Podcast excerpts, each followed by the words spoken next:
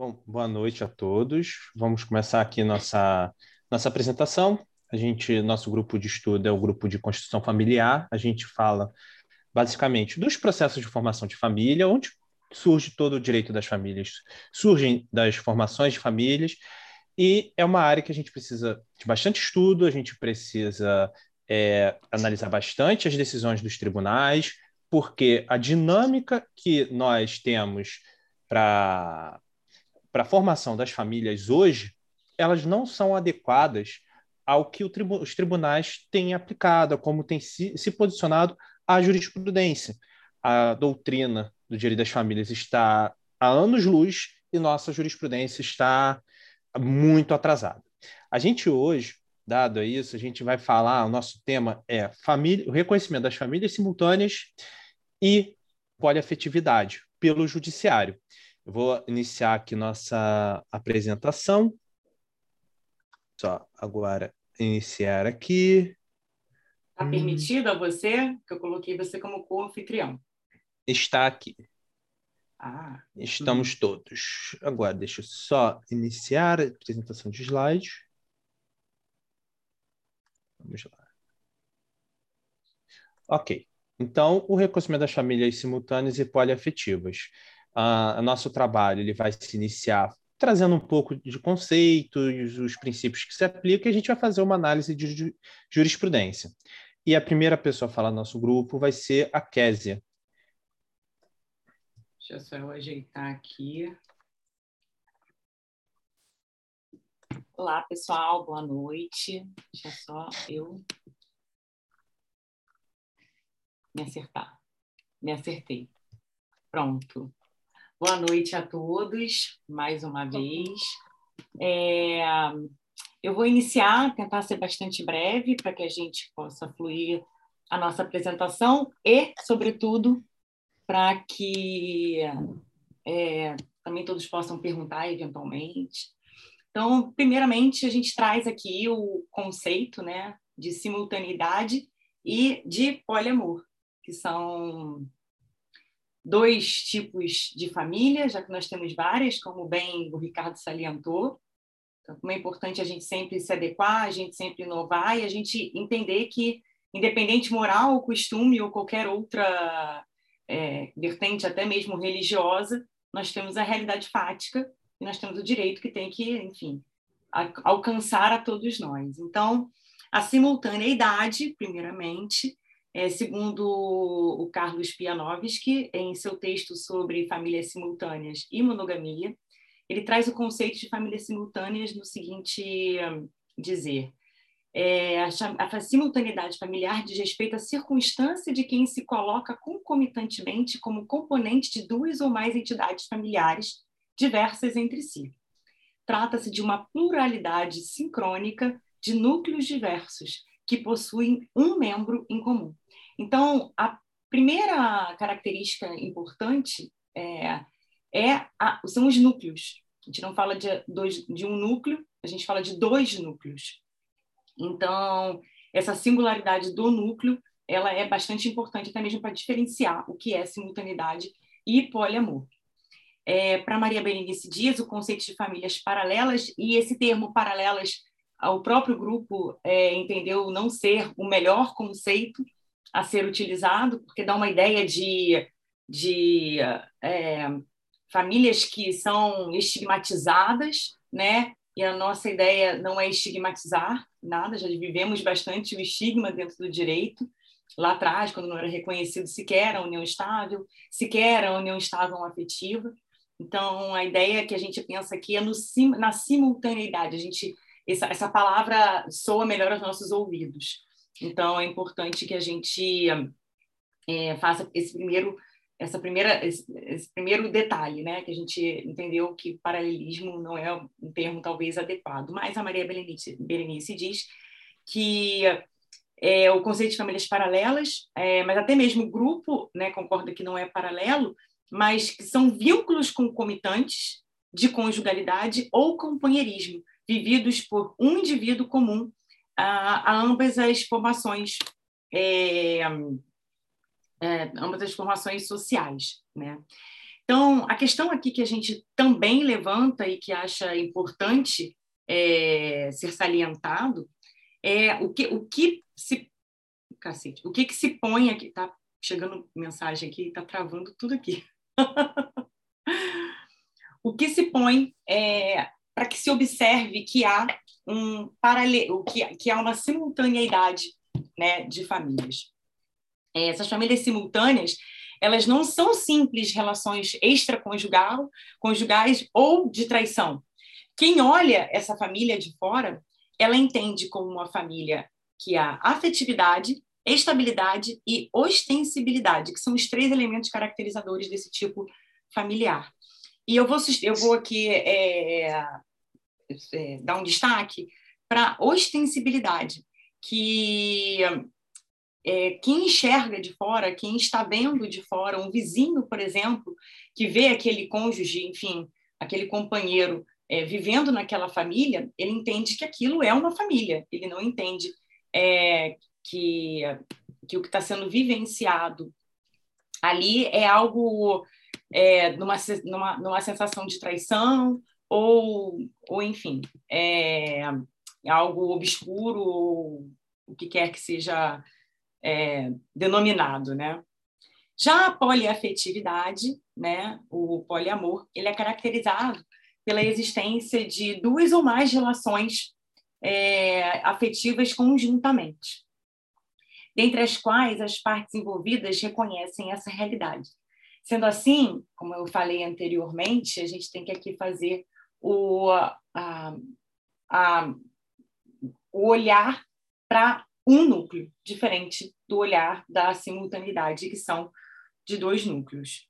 É, existe um livro chamado A Cama na Varanda, bastante interessante o nome do livro, da autora Regina Navarro, que ela diz que existem três crenças básicas no, no poliamor. Há entre os integrantes uma relação de confiança tão profunda que, mesmo que o parceiro se relacione com outra pessoa, esse outro, envolvi esse outro envolvimento não faz perder nem desperta ciúmes para a gente pode ser algo inimaginável, mas para essas pessoas é algo perfeitamente aceitável e perfeitamente comum.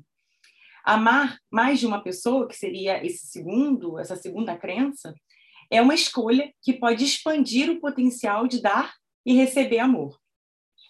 E o arranjo de família amorosa, que é o terceiro conceito dessa crença, apesar de totalmente diferente do comum, foi estabelecido em um consenso e com integridade dos envolvidos. Quando a gente fala dos requisitos para se estabelecer uma união estável e os requisitos do casamento, eu sempre achei interessante que no requisito do casamento ele requer a fidelidade e no requisito da união estável requer a lealdade. E eu sempre acho que a lealdade ela é muito mais forte do que a, a, a fidelidade, né? Você ser leal a alguém, é você ser verdadeiro a alguém, é você estar ali ao lado da, daquela pessoa o conceito de traição cada vez mais fica mais subjetivo do que o conceito de, de lealdade. E aqui é, eu fiz uma pergunta: é, houve a superação da monogamia quando a gente fala de famílias simultâneas ou poliamor? O Ricardo ele vai entrar mais nesse nesse tema, mas só mesmo para dar um, um, enfoque aqui geral, é, a monogamia, é, segundo Maria Berenice Dias, ela tem um trecho é, de um dos livros dela que eu acho bem interessante, que ela fala. Pretender elevar a monogamia ao status do princípio constitucional autoriza que se chegue a resultados desastrosos, como, por exemplo, quando se desconsidera uma relação simultânea apenas a enquadramento como relação de concubinato o que pode acabar permitindo o enriquecimento ilícito exatamente do parceiro infiel, e esse infiel entre aspas. Resta ele com a totalidade do patrimônio e sem qualquer responsabilidade para com o outro. Então, esse conceito de monogamia, ele, o Ricardo vai adentrar, mas ele é um conceito extremamente subjetivo e extremamente complicado, obscuro para ser utilizado aqui no não reconhecimento de uma simultaneidade e no, ou de uma poliafetividade. É, passando por isso, o que diz o Código Civil antes, eu só vou falar o que diz o Código Penal, que ele fala sobre a bigamia, no artigo 235. Desculpa. Contrair alguém sendo casado novo casamento é o conceito de bigamia. A reclusão é de dois a seis anos. Para você ver, vocês verem, né, gente? O casamento é uma coisa bastante delicada, né? Além de precisar de duas testemunhas, você não pode ir preso por praticar bigamia, quer dizer, bem delicado. É, é importante visar que é proibido, o que é, o que é bigamia é a pessoa casada duas vezes, não a pessoa que constitui um casamento e uma união estável. Então, a gente está falando aqui do conceito de bigamia no casamento. Casamento, união estável, casamento e 27 uniões estáveis, como eu já tive o contato de uma pessoa que tinha um casamento e três uniões estáveis reconhecidas em cartório, sem dissolver nenhuma delas, isso é possível. Não há nenhum crime, é, nada penal envolvido nisso. Também é importante a gente, a gente destacar, destacar aqui o artigo 1515 e 1516 do Código Civil, que diz que o casamento religioso é, que atender às exigências legais para a validade do casamento civil equipara-se a este, desde que registrado no registro próprio, produzindo efeitos a partir da data da sua celebração. Então, imagine uma pessoa que é casada no religioso, não reconhece no civil, ela vive uma, uma união estável. Ela pode viver uma união estável com uma outra pessoa de forma simultânea ou numa relação de poliamor.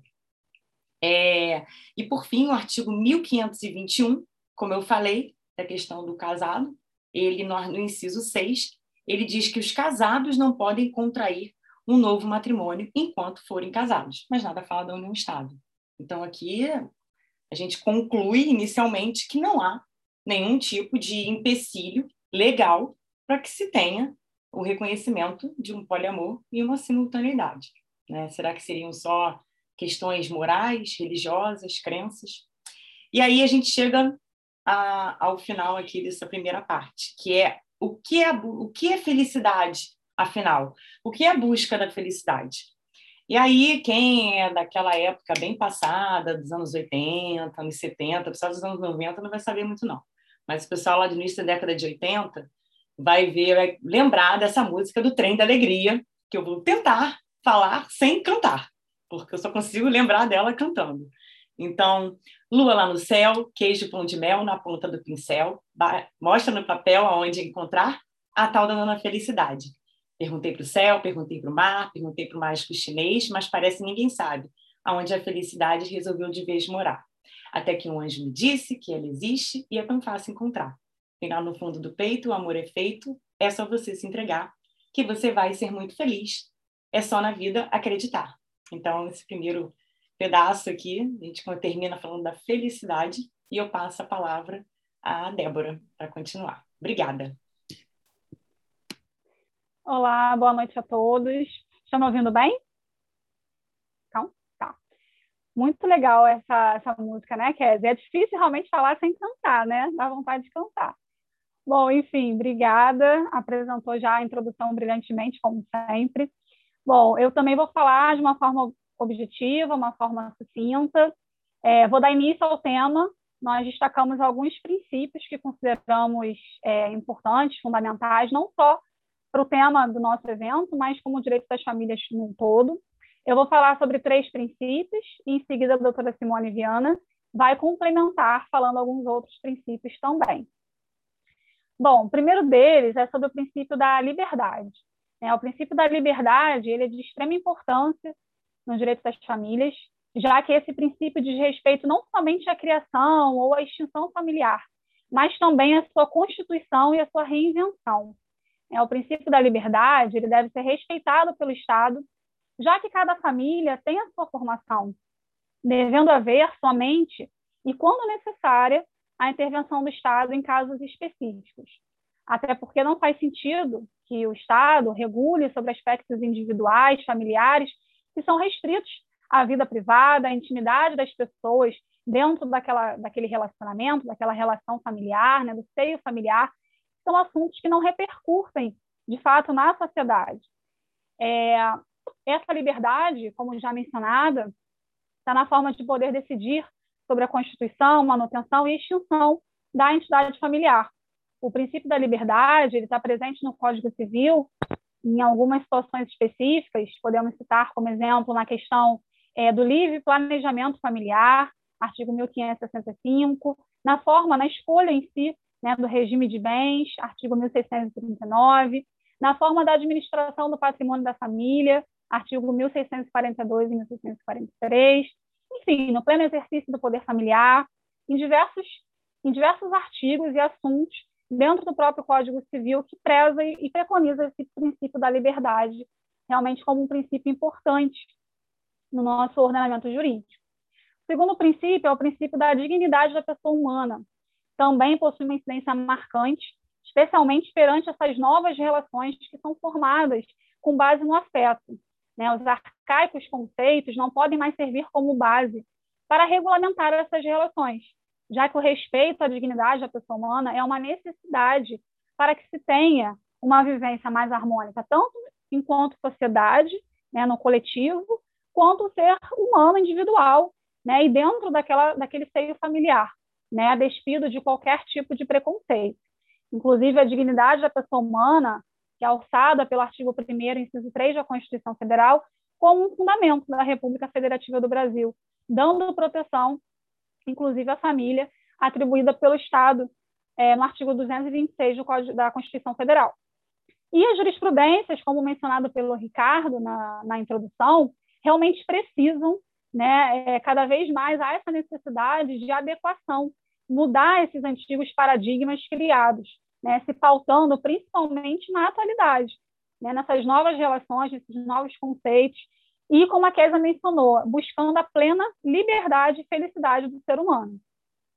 E o último princípio que eu irei abordar aqui é o princípio da afetividade, que mesmo não sendo um princípio ainda expressamente previsto na Constituição Federal, é um princípio implícito, atualmente ele é o principal condutor na formação dos vínculos familiares.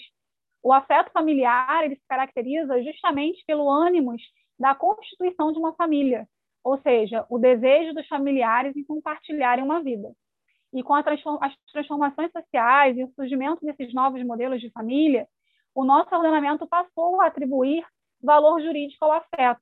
A afetividade se tornou o princípio que rege a estabilidade das relações familiares. E na comunhão da vida, ele é o elemento também formador do modelo da família atual, das famílias atuais. A família que antes seguia o poder patriarcal e era estruturada principalmente em torno do patrimônio econômico, hoje ela é pautada muito mais pelos laços afetivos. E devido a essas transformações sociais que a sociedade passou e ainda vem passando, os laços afetivos estão realmente se sobrepondo aos laços econômicos, né? uma vez que a família não deve ser constituída exclusivamente por dependência financeira. Então, a realização pessoal dessa afetividade, da dignidade da pessoa humana, nesse ambiente de convivência e de solidariedade, que de fato é a função básica da família nos tempos atuais.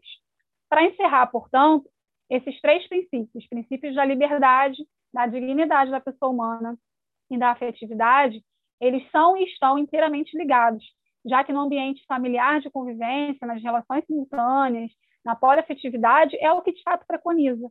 Né? A escolha do indivíduo, é a liberdade de escolha do indivíduo, tanto como ser singular, como na sua construção familiar e perante a sociedade. Doutora Simone, agora é com você. Oi, Débora, obrigada. É de muita responsabilidade eu continuar com os novos princípios seguintes depois dessa sua explanação tão, assim, é, é, é ímpar, né? Pode-se dizer assim. Imagina. obrigada. Bem, gente, boa noite a todos. E eu, continuando os princípios que a doutora Débora é, mencionou, né? Existem outros dentre eles o princípio da boa-fé, que é dividido em boa-fé subjetiva e boa-fé objetiva. Sendo a boa-fé subjetiva, aquela em que se analisa a intenção do agente, ou seja, aquela que existe a convicção de ter um comportamento conforme o, o direito ou até a ignorância do direito do outro. Ela se contrapõe à má-fé, enquanto que a boa-fé objetiva é um comportamento a respeito do que foi pactuado, que permite a sujeição àquelas normas de forma honesta, leal, correta, isso principalmente para com o outro nessa relação que nós estamos falando, que é a relação de simultaneidade, poliafetividade. Então, para a doutrina, contemporânea, né, que vem consolidando esse entendimento de que bastam os requisitos, como disse a doutora Kézia, de ostentabilidade, estabilidade, afetividade e comprovada também a boa-fé de um dos parceiros, invoca-se também a analogia do casamento putativo, que é um casamento em que, apesar de ser, podendo ser anulável, nulo, nulo, ou nulo por ser celebrado indevidamente, mas de boa fé por parte de um dos cônjuges, ela estende os direitos jurídicos, os efeitos, né, na verdade, jurídicos, para o outro cônjuge. Então, a boa-fé é um princípio extremamente importante nesse tipo de família, né? E, em seguida, vem também um princípio da isonomia, que é aquela que trata, né, tem um tratamento igual às partes, respeitando sempre o, o, os iguais na forma igual de tratamento e os desiguais na medida da sua desigualdade, né? com os mesmos direitos, prerrogativas. E esse princípio ele abre portas para uma tutela igualitária dos mais diversos arranjos familiares, porque a família ela não pode ter uma hierarquia sobre a outra. Por isso, inclusive, a gente é, viu aquela demora no reconhecimento da união estável, que antigamente era vista simplesmente como uma união de concubinato, a união é, homoafetiva, o casamento homoafetivo, enfim, são esses arranjos familiares que foram aceitos, entre aspas, ao longo do tempo na, no nosso ordenamento jurídico. Em seguida, o princípio da autonomia da vontade. Bem, é, apesar de não parecer assim, haver uma nulidade por conta dessa da ilicitude do objeto, que é a autonomia. Bom, primeiro vou explicar a autonomia da vontade, são aquelas normas jurídicas, né, de limites legais, que os indivíduos podem reger regras próprias de convivência, de realização de um determinado negócio jurídico. Porém, existe a suposta ilicitude do objeto. Mas aí a gente para para pensar no seguinte: por que seria uma ilicitude? Ou seja, o ato é válido porque ele representa uma declaração de vontade das partes e sem vício envolvido ali. E também não tem problema com relação ao objeto. O problema se encontra é na eficácia. E por isso é que existe uma, é, é, a eficácia em que sentido? Porque a Corregedoria do Conselho Nacional de Justiça, ele proíbe essa, as serventias de realizarem uma escritura pública de união é, poliafetiva, união simultânea, mas esses textos dessas escrituras, elas são elaboradas não é, de forma sutil, elas são não são impositivas, né? É uma valorização de um relacionamento que já existe no mundo é, real, né? Ali no, nos fatos. Ela pode ou não gerar efeitos jurídicos. Depende da análise do pedido em concreto ao judiciário ou a qualquer outro departamento. E aí eu vou dar uma pincelada também no princípio da monogamia, conforme a doutora Kézia já falou, o doutor Ricardo vai se adentrar melhor, mas é um princípio que a gente tem que levar em consideração no seguinte sentido. Eu retifico, inclusive, aqui o fato de chamá-lo de princípio, porque essa compreensão de princípio, princípio da monogamia, ela vem de uma fidelidade recíproca, né, é, dos deveres conjugais, de lealdade, né, de, de fidelidade entre os cônjuges e de lealdade entre os conviventes, conforme já mencionou a Kézia. Porém, é, no, na verdade, não existe uma vedação legal de uma pessoa casada se envolver em relações amorosas. Isso por quê? Porque essas pessoas casadas, elas sequer uh, é, podem ser punidas por ter esse envolvimento.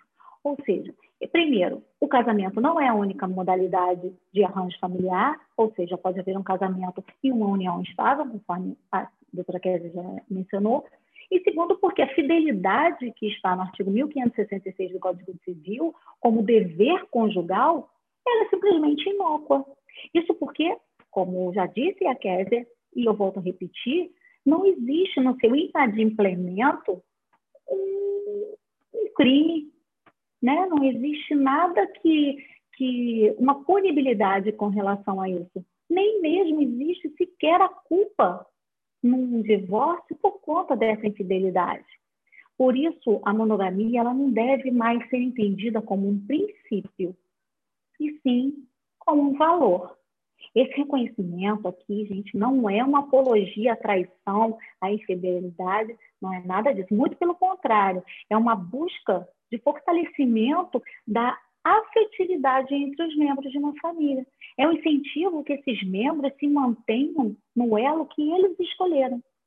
Não é aceitável, nesse caso, a gente é, ter, negar esse tipo não tradicional de família por ser é, não sendo digna de uma proteção jurisdicional.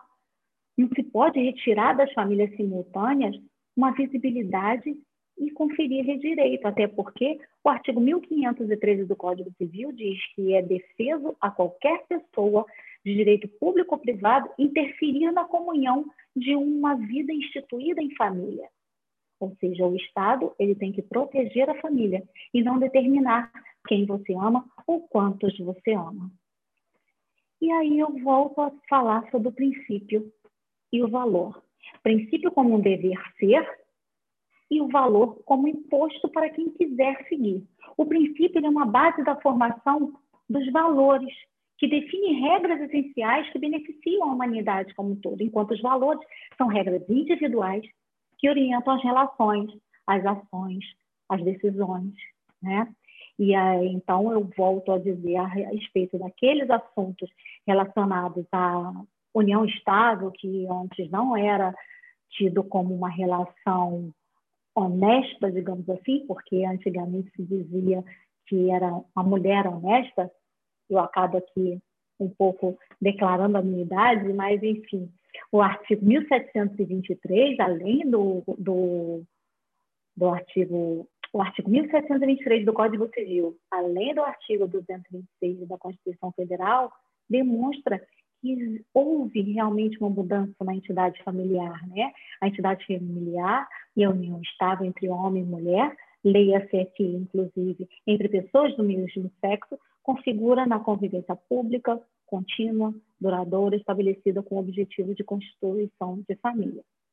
E, além disso, vem, tem também aqui a repercussão do é, 622 do STF, que consagra também as relações de multiparentalidade, ou seja, o reconhecimento dessa, é, desse, desse, dessa família, né, de, essa multiparentalidade, ela tira a hierarquia entre a paternidade socioafetiva e a paternidade biológica. Sendo assim, nesses modelos familiares, né? apesar de muitas críticas, não existir ainda um, um, um pensamento de todos, ou da maioria, no sentido de que ela existe, existe é, uma decisão do ministro Fachin que diz o seguinte: não é mais um indivíduo que existe para a família e para o casamento, mas a família e o casamento existem para o seu desenvolvimento pessoal em busca da sua aspiração a felicidade, como a Kédia já falou.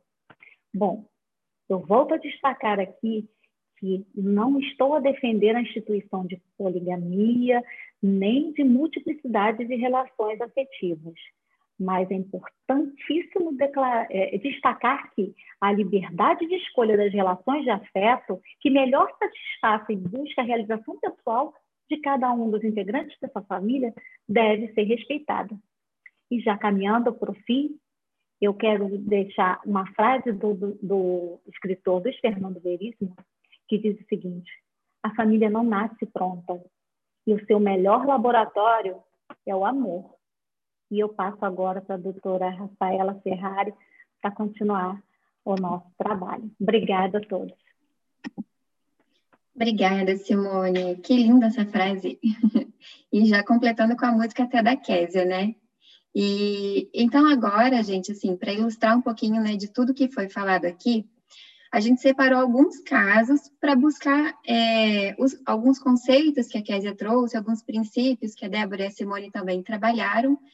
E então a gente começa é, com essa decisão que foi uma ação de reconhecimento e de solução de união estável. É, esse caso, pode passar, por favor, Ricardo?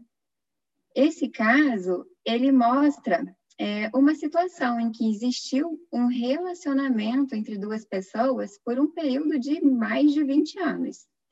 E no final dessa relação, o homem entrou com uma ação, então, para o reconhecimento e dissolução, entendendo que se tratava né, de uma união estável, e aí ele também buscava a partilha de bens. A sentença reconheceu a união estável, embora tenha falado que a partilha precisaria ser feita em uma ação própria. Com esse resultado, a mulher, então, ela recorreu, dizendo que aquela relação, na verdade, se tratava de uma relação adulterina e não de uma união estável.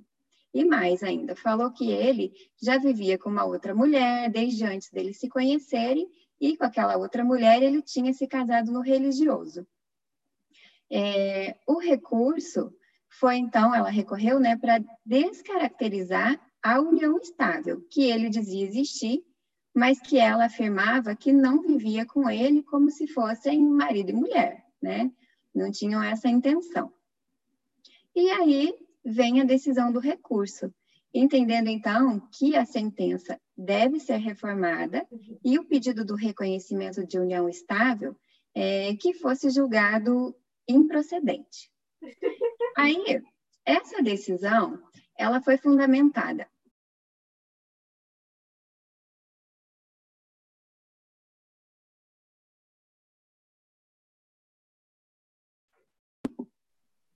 Rafa, Gente, eu estava tá sem som. microfone até agora.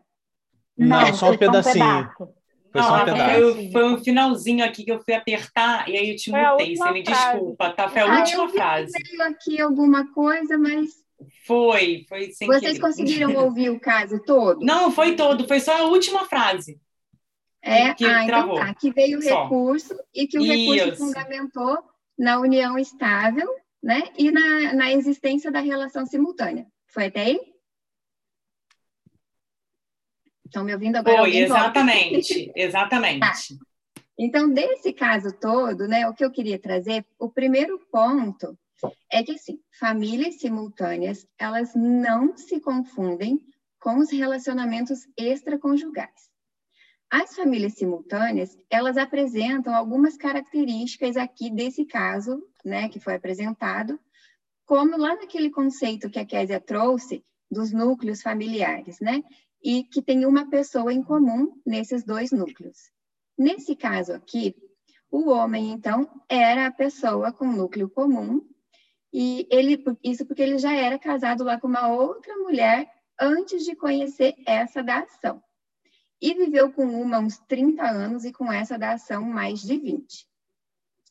Então, ele, ele era o membro comum em duas situações. Uma era o núcleo familiar, só que o outro era o núcleo dessa controvérsia, que ele entendia se tratar de uma união estável, mas essa pessoa dizia que não, que eles não formavam família, que a relação deles era meramente extraconjugal.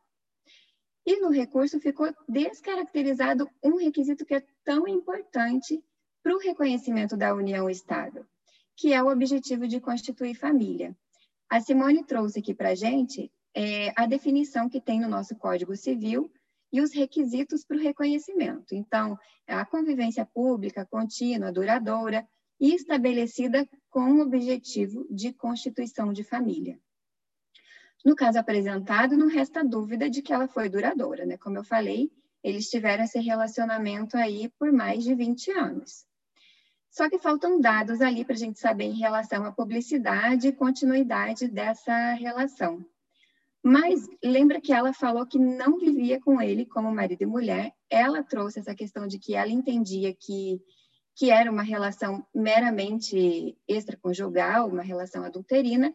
Então ficou faltando esse requisito imprescindível, que é o objetivo, a vontade de constituir família. É claro que em cada análise de união estável, ela deve ser feita buscando os elementos caracterizadores de um núcleo familiar. Então, quando as pessoas estão num relacionamento, é preciso saber se dali tem esse objetivo, se dali nasceu uma entidade familiar. É essencial para o reconhecimento da união estável que da relação afetiva dessas pessoas tenha se formado uma família, o que não se verifica nos relacionamentos extraconjugais. Então, vejam, lá no recurso, de um lado a gente tem toda essa questão se estavam presentes ou não os requisitos para o reconhecimento da união estável. Mas, no final, eles também fundamentaram na questão da relação simultânea. Então, deixa eu ler só um trechinho para vocês aqui, é, de como ele colocou. No presente caso, verifica-se que, durante a instrução processual, o próprio autor recorrido informou que convive maritalmente com outra mulher há mais de 30 anos. Tal fato inviabiliza o reconhecimento da união estável, pois a caracterização da união estável pressupõe a inexistência de relacionamento de fato duradouro simultâneo àquele ao qual se pretende proteção jurídica. Então, o problema é que as relações, né, essas famílias simultâneas, elas são uma realidade na nossa sociedade. E elas não se confundem, como já tanto a gente falou aqui, com o relacionamento extraconjugal. As famílias simultâneas, elas possuem todas as características das outras famílias, como afeto, estabilidade e especialmente o intuito de constituição, de constituir uma família. E é interessante que a nossa Constituição diz que todas as famílias são legítimas, porém, nem todas, né? apenas aquelas que já são reconhecidas, o que ainda não é o caso dessas famílias simultâneas. A gente sabe que o direito de família já evoluiu bastante, e até como a Simone também trouxe, o próprio reconhecimento da união estável como entidade familiar foi um grande avanço. E isso também aconteceu na questão do do reconhecimento dos filhos que eram havidos fora do casamento. Né? Só para fazer aqui um paralelo, os filhos havidos fora do casamento, eles eram considerados ilegítimos. Hoje, ninguém duvida que não existe diferença nenhuma, né? Sejam os filhos nascidos do casamento ou não, filhos adotivos, hoje não tem qualquer distinção. Mas a família simultânea, ela ainda precisa evoluir, porque essas famílias também precisam de um amparo legal. E aí fica uma reflexão. Será que se a pessoa quiser constituir uma família, duas nesse caso, né? É o Estado que tem que dizer que não, você não pode? E se essas pessoas sabem, né, a questão da lealdade que a Kézia trouxe, ou então, se essas pessoas sabem, estão ali nessa relação e querem buscar a felicidade dessa maneira, como a, como a música que a, a Kézia trouxe, e também como a Débora falou, no princípio da liberdade. É, e, a, e a menor intervenção do Estado. Olha o tamanho da intervenção, ele dizendo que isso não é família, que essa conformação não tem e não tem proteção nenhuma. Uma coisa é a gente não concordar ou não querer essa situação para a vida da gente. Mas a gente sabe que muitas outras pessoas formam sim família com um sujeito que acaba sendo o núcleo de outra, que é o caso da família simultânea. E essas pessoas, se elas vivem juntas, têm filhos, constroem uma vida juntos, por que será que elas não têm nenhum direito? Deixar de reconhecer essas famílias simultâneas não faz com que elas deixem de existir. Mas negar a existência delas é deixar de considerar a realidade dessas pessoas. E isso pode é, refletir injustamente nos integrantes dessa família. Porque, como a, até a Késia falou, acaba que essa questão patrimonial toda, quem é prejudicado? Esse que está no núcleo, é, que é a pessoa comum nos dois núcleos, não sai prejudicado, mas aquela outra pessoa que construiu toda uma vida, qual pode ser o reflexo sobre ela, né? E aí o Ricardo tem uma outra decisão para trazer para a gente, que também vai ilustrar aqui tudo que já foi falado.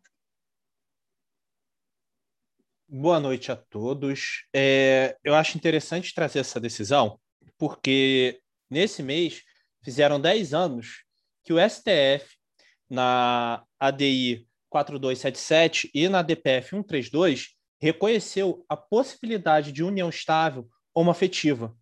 E, na época, o relator foi o ministro Aires Brito, que hoje é aposentado, né, mas sempre foi muito brilhante, e ele citou no seu voto uma frase que eu acho muito interessante para o tema que a gente traz.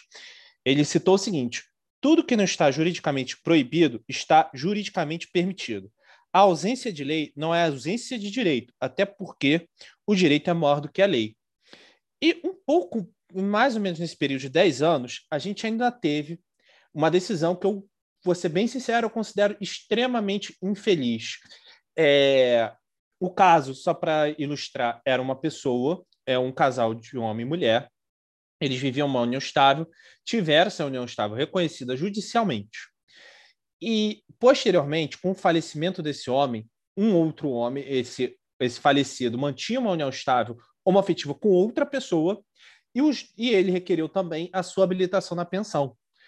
O interessante é que a companheira, é, eles, eles reconheciam a possibilidade de, dele ter duas famílias.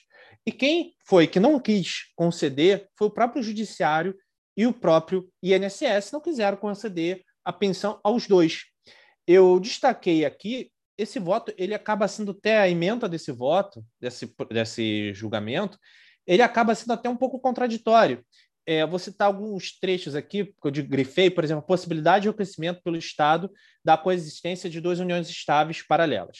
É vedado o reconhecimento de uma segunda união estável, e logo em seguida que ele fala que é vedado, ele coloca, o, o relator foi Alexandre de Moraes, em que pesem os avanços na dinâmica e na forma do tratamento dispensável aos mais matizados núcleos familiares, movido pelo afeto, pela compreensão das diferenças, respeito mútuo, busca da felicidade e liberdade individual de, de cada qual dos membros, olha o que a gente falou, tudo que a gente trouxe aqui, as questões que a Rafa uh, trabalhou na sua jurisprudência, os princípios que a Késia e a, desculpa, que a Simone e a Débora trabalharam, e toda aquela parte introdutória da Kese, está tudo aqui. Ele citou praticamente tudo que a gente falou. E isso um pouco depois de dizer que não era possível. Então, é, a gente tem essa decisão, que ela vai para o absurdo, é, chega a ser contraditória, e ele cita também a exigência de fidelidade recíproca. Lembrando que o, a fidelidade recíproca, fidelidade está escrito na parte dos deveres conjugais, que como foi dito, a gente, os deveres conjugais, a sua violação não gera nenhum ato ilícito, não gera nenhum crime, não gera nenhuma responsabilização daquela pessoa que feriu os seus deveres conjugais. O máximo que pode acontecer é a sua, o seu relacionamento ter um fim. Mas uma consequência, é, uma prisão, uma, um pedido de indenizatório, se não tiver nenhuma outra razão por trás, uma infidelidade, no máximo, vai gerar um, o fim do seu casamento. E, lembrando, na união estável a gente fala de lealdade. E o que é lealdade? Lealdade é exclusividade? A gente pode falar disso? Não necessariamente.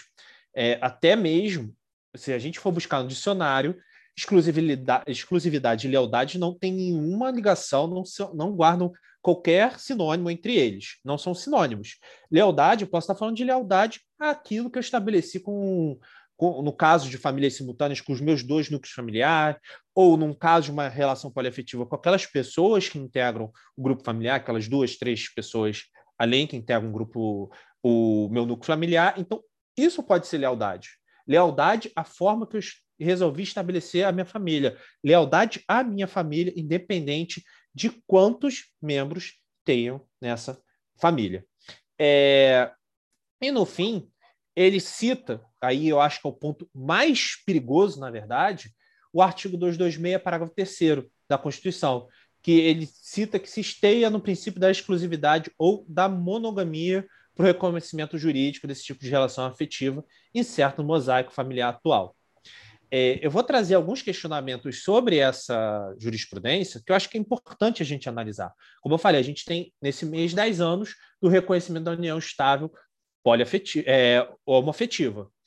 E aí, vamos lá. O trecho que ele cita como o trecho que está incerto o princípio da monogamia é o artigo 226 da Constituição, seu parágrafo 3 diz o seguinte: para efeito da proteção do Estado, é reconhecida a união estável entre homem e a mulher como entidade familiar, devendo a lei facilitar sua conversão em casamento. Vamos lembrar que naquele julgamento da ADI da DPF, que foi do, da relatoria do ministro Aris Brito, eles sobrepassaram isso, falando que a leitura, apesar a Constituição foi escrita em 88, nós já estávamos na época em 2011. Não dava para a gente ter a mesma leitura. A sociedade já tinha evoluído muito, as relações já tinham evoluído muito. A gente tinha já um mar de é, casais homoafetivos que queriam simplesmente ser reconhecidos como família. E o que que o ministro falou? Os ministros, em toda a sua é, em unanimidade, tiveram divergências não sobre o, o ponto central do voto, em outros pequenos detalhes, mas isso não vem ao caso agora, no ponto de ser poss possível reconhecer a união homoafetiva, todos os ministros concordaram que a leitura da Constituição deveria ser é reconhecida a união estável entre duas pessoas, não mais entre homem e mulher. E no caso aqui, a gente poderia fazer a leitura. É reconhecida a união estável entre pessoas. Por que, que eu preciso ter duas pessoas? Por que, que eu não posso ter mais de uma pessoa? Então, esse é o questionamento. E qual é o problema de fazer essa leitura engessada? Como ficaria a união, a união homoafetiva? Se do mesmo trecho ele extraiu uma, o, a, o princípio da monogamia, o que, que impede no futuro extraírem de novo o princípio da heteronormatividade? Então, a gente tem que ter cuidado nesse tipo de julgamento, justamente porque, no mesmo trecho em que se abriu uma possibilidade de novas constituições familiares, a gente fechou também uma porta perigosíssima. Uh, a gente tem que lembrar que a união homoafetiva, ainda hoje, o, a homofobia é muito forte, é muito gritante. A gente tem cada vez mais uh, um cenário político muito violento contra uh, o, os casais homoafetivos. Então, se a gente está abrindo essa porta, esse precedente, dez anos depois de reconhecer a união estável, tirando do mesmo três conclusões distintas, a gente tem um risco aí de, ter essa, essa perda dessa conquista que foi, foram as uniões homoafetivas. E, de novo, trazendo o princípio que foi dito. E a autonomia privada, como que fica? Eu quero simplesmente ter, ter uma relação com duas pessoas. Da mesma forma que a infidelidade conjugal ela é permitida, porque não tem nenhuma sanção quanto a isso, e se a pessoa que está comigo ela aceitar, qual é o problema? Se ela aceita uma infidelidade, por que, que ela não pode aceitar também viver com mais uma pessoa?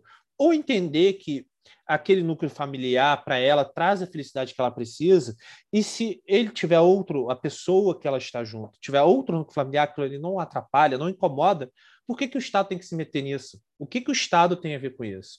Como a gente disse, é vedada a intromissão do Estado de qualquer outro ente particular na constituição de uma família. Eu não posso interferir. O Estado não deveria interferir também. Esse texto deveria estar sempre levando, pautando quando a gente fala de novas constituições familiares.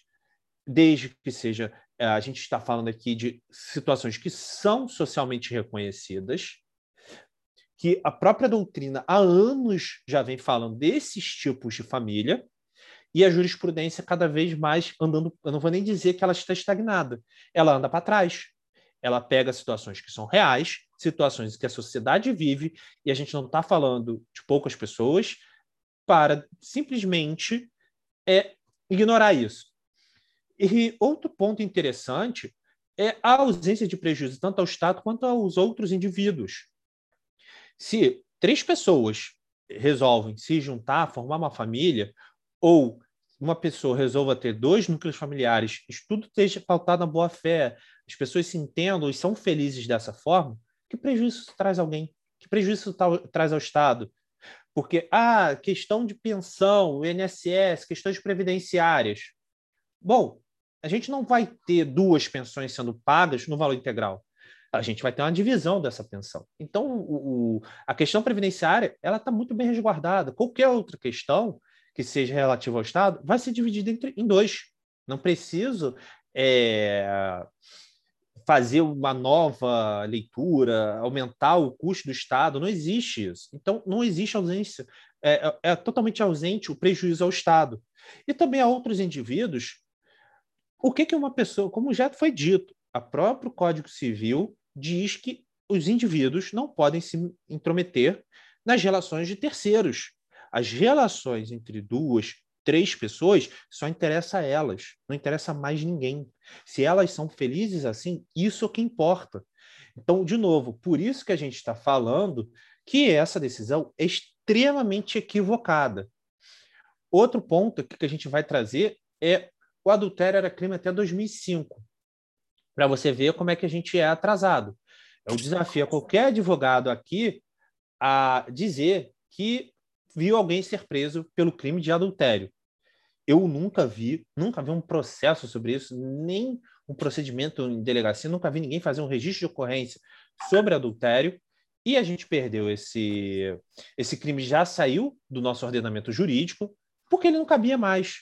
Em 2005 a gente teve a reforma do uma pequena reforma nos crimes contra a dignidade sexual e crime contra a família no Código Penal e nessa reforma, pequena reforma que a gente teve, foi excluído o adultério porque ele era um crime inócuo.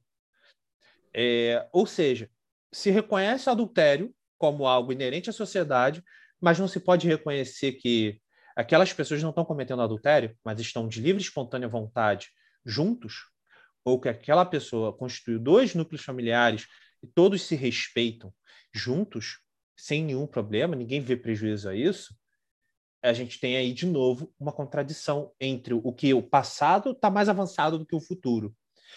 E para terminar, a, a, gente tem que trazer também o caput da, do, do artigo 226 da Constituição, que ele fala que a família é base da sociedade, tem especial proteção do Estado. Ou seja, o Estado, quanto às famílias, e aí hoje a gente fala de direito das famílias, inclusive, porque são mais de um tipo de família. A gente não tem mais a família patriarcal, que é exclusivamente formada entre o homem, a mulher e os filhos.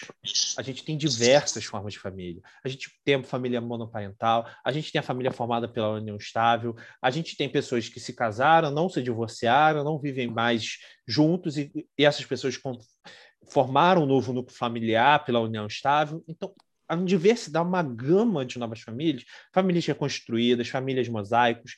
Então, são tantas gamas, por que, que o judiciário tem que escolher umas e simplesmente ignorar a existência de outras? O Estado, nesse ponto, a especial proteção que ele tem que dar é a todos os tipos de família. Não escolher qual ele entende que é família o que, que ele não entende. Se aquele grupo, se aquelas pessoas elas se colocam como núcleo familiar, não tem porquê, de forma alguma, o Estado negar que aquela família seja reconhecida e receba proteção. A gente pode ter situações é, absurdas em que, por exemplo, uma situação em que três pessoas vivam durante anos juntos, um desses falece, só uma família, só vai ser reconhecida uma união, a outra não vai ter direito sucessório a nada, não vai ter nenhum direito previdenciário. O máximo que pode fazer é pleitear uma possível é, sociedade de fato. De novo, a gente está voltando atrás. A gente está voltando à época que nem União Estável era reconhecida. A gente deu muitos passos atrás no, na proteção das famílias. A gente tem cada vez essas jurisprudências que foram aqui trazidas, elas são exatamente para criticarmos justamente porque o que temos hoje é uma realidade completamente dissociada do que o judiciário vem aplicando. Completamente, a jurisprudência totalmente dissociada, não guarda qualquer relação, não se estuda a doutrina dos é, especialistas em direito de família. A, a, o direito das famílias ele está aí para ser estudado, para ser lido, e deveria o judiciário ir nas fontes, entender os especialistas, porque muitas vezes os juízes, até pela forma como é feito o concurso, eles não são especialistas, muitas vezes. Eles entendem alguma coisa. Então, era o dever deles se socorrer, nesses casos, dos juristas que estudam o direito das famílias. Era se socorrer na, na doutrina, verificar as tendências sociais. E é não é algo que a gente tem visto. A gente tem visto cada vez mais negações de formas distintas de famílias, além daquelas que são ditas tradicionais. É, eu vou encerrar aqui a nossa palestra. Eu agradeço a presença de todos. Eu vou abrir um espaço para caso alguém queira perguntar, pode mandar a pergunta no chat. A gente vai se organizar aqui para responder. A gente tem aí é, Kézia, quanto tempo aí para a gente responder alguma pergunta ou outra? A gente, você pode até encerrar a apresentação e aí quem quiser falar abre o, abre o som, não tem problema nenhum. Tudo bem. Tinha mais algum, tinha mais algum slide? Não, né? Esqueci Tem mais o último, que foi a nossa conclusão, é. que a gente chegou no final desse trabalho. Eu vou deixar a Simone falar, porque é ela que construiu essa uhum. frase. Simone, faça as honras para a gente encerrar a nossa apresentação. Oh, responsabilidade. Mas diante de tudo que foi dito, né? Primeiro quero agradecer a todos aqui, a, a atenção de todo mundo e para fechar, é importante dizer que não podemos fechar os olhos para a realidade, acolhendo todas as diferentes formas de família que já existem na prática e que não se enquadram necessariamente nos modelos fechados que constam das leis e dos nossos, dos nossos códigos. Certo. Ou seja, né, nós temos é que respeitar a vontade de cada um. Essa que é Sim. a realidade. Bom, vou fechar aqui a nossa, a nossa explanação, vou deixar aberto aqui para a gente, é, vocês fazerem perguntas, quem quiser abrir o microfone para perguntar, pode perguntar, a gente responde, a gente se organiza para responder. Eu também não, a gente não responde também, deixa vocês ficarem imaginando o que vocês quiserem. Espero que ninguém ter dado ideia para ninguém aqui também. Qualquer coisa pode procurar um ou outro aqui, a gente faz divórcios, né? Nós trabalhamos também com isso, né? Então não tem problema nenhum. Mas não se animem, tá, gente? Ninguém está instigando ninguém aqui a dar uma de Mr. Catra, não, pelo amor de Deus. É, a gente Só que é dar liberdade para quem quiser ser igual ao Mr. Catra. Né? tem os melhores comentários. Mas, gente, é, assim, o Mr. Catra vivia uma coisa que as três mulheres se davam bem, todo mundo vivia bem ali, todo mundo vivia todo concordando mundo com aquilo. Com certeza, ele, ele era um cara, o Catra era formado em Direito, falava não sei quantas línguas, né? Era, era super estigmatizado porque era fanqueiro. Esse cara falava várias línguas, era formado em direito, se não me engano, pelo UERJ, e com certeza ele sabendo desses impedimentos, ele deixou tudo planejado para que o Estado não intervisse em absolutamente nada, né? Porque esse é o nosso problema. O Estado, ele intervém em coisas demais, e no que deveria, ele não intervém. E aí ele vem meter pitaco em quem faz uma escritura pública que é apenas um ato declaratório de uma união poliafetiva, isso é, a pessoa faz o que quiser da vida dela, não tem reflexo nenhum. No que tiver reflexo, interesse de, de menor, quando houver direitos indisponíveis, aí sim. Agora, está tudo acertado ali, eu estava até comentando com um grupo, é, quando eu tive um. Estava em 2008, 2009, na vara de família, não tinha ainda reconhecido as uniões homoafetivas, e foi registrada como união, é, foi distribuída uma ação consensual como sociedade, não como sociedade de fato, mas como união estável. civil, né? É, e o, o juiz onde eu trabalhava, para não declinar para a vara civil, que era onde decidia isso, né? Que era a sociedade de fato, ele ficou enrolando com o processo ali para ver se vinha uma decisão do STF, STJ, para poder aquilo não sair é, e não ser invalidado. Porque uma mulher queria deixar uma pensão, queria que descontasse em folha, era da Marinha, descontasse em folha para a ex-companheira receber. Gente, é, o que tá, tá, tá atrapalhando quem isso? Assim, não está é atrapalhando ninguém. o Estado não dá o jeito, as pessoas dão, né? Porque aí eles aparecem, ou então fica sabendo dessa outra família simultânea. Como a gente falou, paralela elas nunca se encontram. Simultânea, nem que seja no velório, vai aparecer alguém. Então, assim, aí lá você descobre que então ele deixou um apartamento que estava em outro nome, que estava de uma forma. Então, é, é, como a gente falou, não adianta fingir que elas não existem, não dá proteção, porque as pessoas arranjam um outro jeito. Então, muito melhor regulamentar, né? E as pessoas ficam com essa segurança jurídica, o que hoje ainda não tem. E acho que ficou bem claro, né? Todo mundo já falou, a gente não está fazendo apologia, vamos lá, é. né? Ninguém precisa aceitar, querer isso para si ou concordar.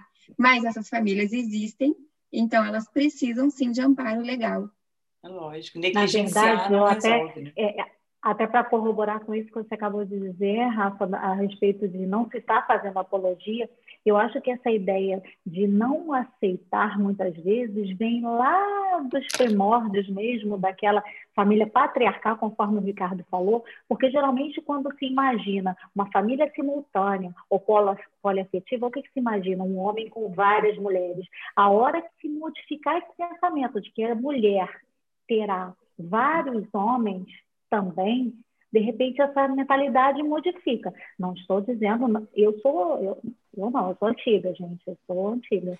Mas assim, talvez isso, com o passar do, do tempo, as pessoas aceitem melhor, né? Porque existe mesmo é um preconceito sobre essa realidade que a gente vê, né? Só que ela não está ainda é, sendo abarcada pelo Estado no sentido dos efeitos jurídicos a ela destinados, né, que deveria. Mas eu acredito Exato. que com o tempo isso vai ser regularizado conforme a união estável é, entre homem e mulher, homoafetivos, enfim.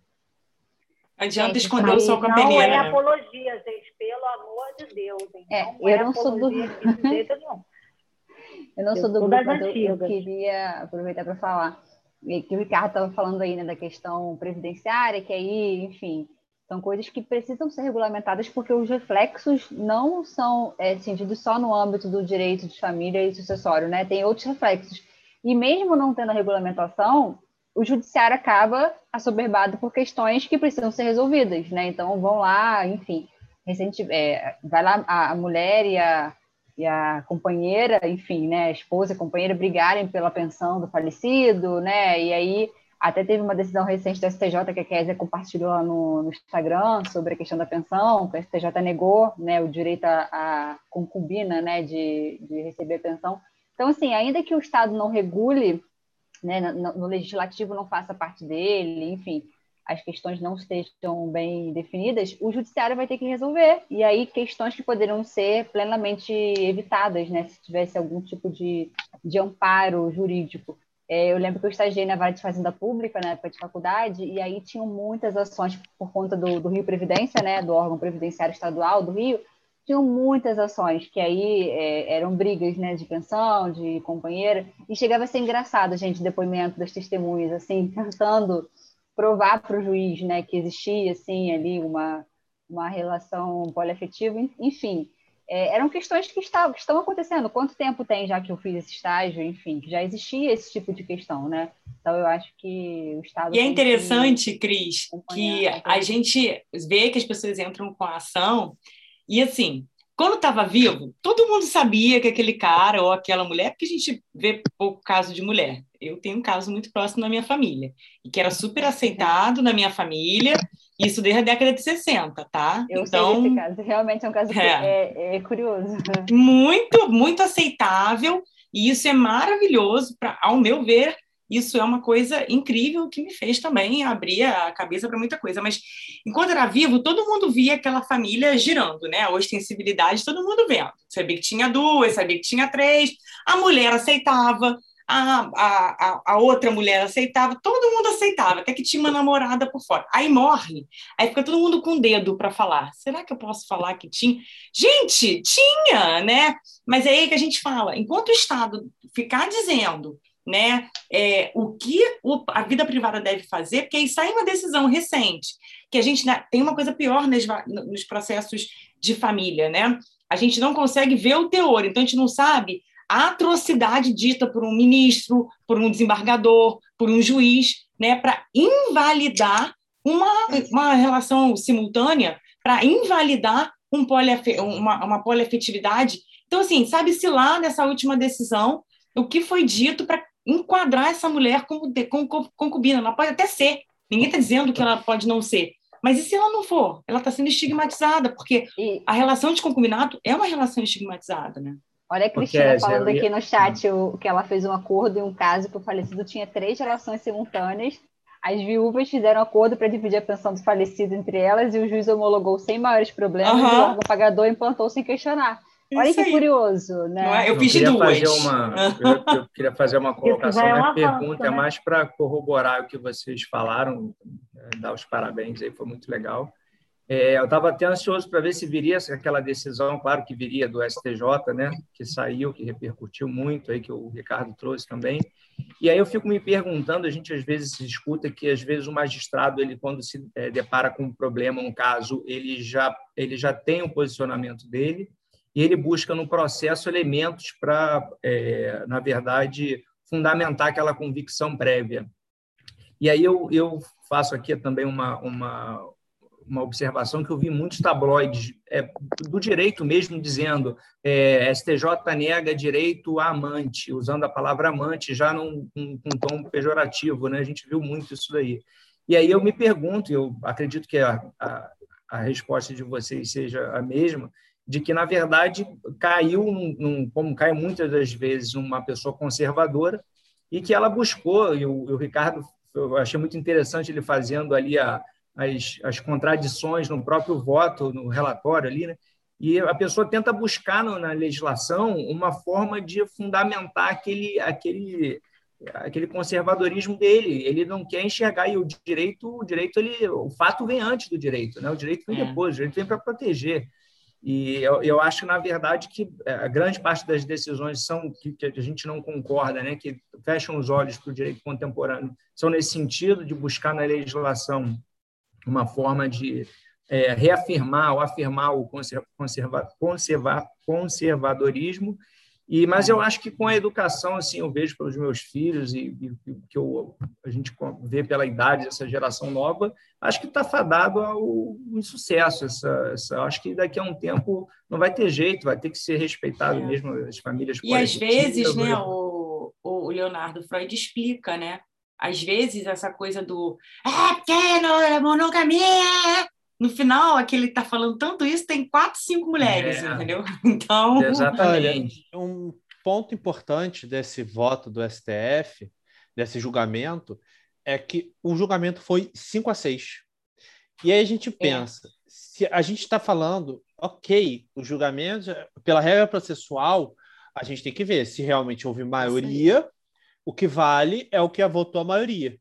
Mas considerando que são 11 ministros e cinco votaram a favor do reconhecimento, eu acho que o, o, o correto era os outros que votaram contra se re, voltarem a refletir e falar: olha, se, se eu estou votando e esse julgamento está praticamente empatado, é porque alguma situação aqui eu tenho que reconsiderar. É porque, é pelo menos, met quase metade da, da sociedade, considerando que o STF vai representar de uma forma muito.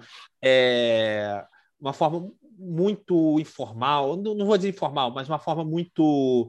É, não espelha exatamente a sociedade, mas em algum ponto sim. Se a gente tem um julgamento que é 5 a 6, é porque pelo menos metade está concordando com aquilo que foi dito. E aí voltamos. É, a própria contradição que tem nesse voto, ela demonstra que o que aconteceu ali foi uma pessoa, um ministro que já tinha suas convicções e simplesmente esboçou elas e aí acaba caindo em contradição, porque você começa a ter que fazer malabarismo argumentativo e o malabarismo argumentativo ele é fadado feio, né? ao fracasso. É, ele é fadado ao fracasso, ele, ele é fadado a dar errado. Então é exatamente por isso que concordo muito com o que você trouxe, que Nesse caso, a gente percebe que ele prefere ter o seu conservadorismo. Ele bota o seu conservadorismo à frente da sua posição de julgador, à frente de uma pessoa em que uma decisão vai é, guiar rumo, os rumos da sociedade. Querendo ou não, isso guia, isso é uma guia.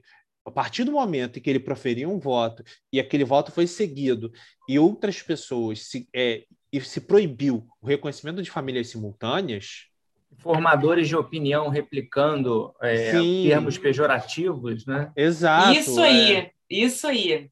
Isso é péssimo. Isso é outro gente... problema. O outro problema muito grave. E assim, vamos ser sinceros, o Catra, com certeza, já que a Kézia citou o Catra, o Catra, com certeza, ele é muito mais, ele era muito mais feliz tendo aquela sua família, as mulheres deles eram muito mais felizes naquela configuração familiar do que aquela família em que um tem que viver, a, um tem que encontrar, encontrar escondido com outra pessoa que ama, a outra tem que fingir que nada acontece, ignorar os, os sentimentos, porque se, se, porque se ela descobre, vão cobrar de, dessa pessoa uma atitude, ela vai ser cobrada uma atitude. Não, é muito difícil, porque senão já começa de novo, vai vir os termos pejorativos. Vai vir, ah, é corno manso, ah, aceita, é, é submissa. E outra não, coisa, o direito não faz diferença. E o direito, nesse caso, se ele desse uma decisão favorável, ele viria para proteger. Né? O direito Exato. não iria criar restrições, não iria, você falou, né? não uhum. iria trazer nenhum prejuízo para o Estado, não iria trazer nenhum prejuízo para a Fazenda, para erário público. Na verdade, ele iria proteger, ia dividir a, pensão, ia proteger. Você ia desonerar o próprio judiciário para ficar discutindo quem é que tem união estável, quem é que tem casamento, porque nesse acordo até que eu fiz, a Cris comentou do acordo que ela fez de três, eu fiz, era uma esposa e uma companheira. Eu fiz constar na sentença que era viúva, que a, a juíza colocou ex-esposa e esposa porque não estão divorciados. Então é viúva e companheira, é, é, é, o nome, entendeu? Aí, quer dizer, mexeu a máquina judiciária, ficamos três horas e meia lá, tentando fazer acordo, agora briga com a Rio Previdência porque eles têm problema mental lá, é outra história.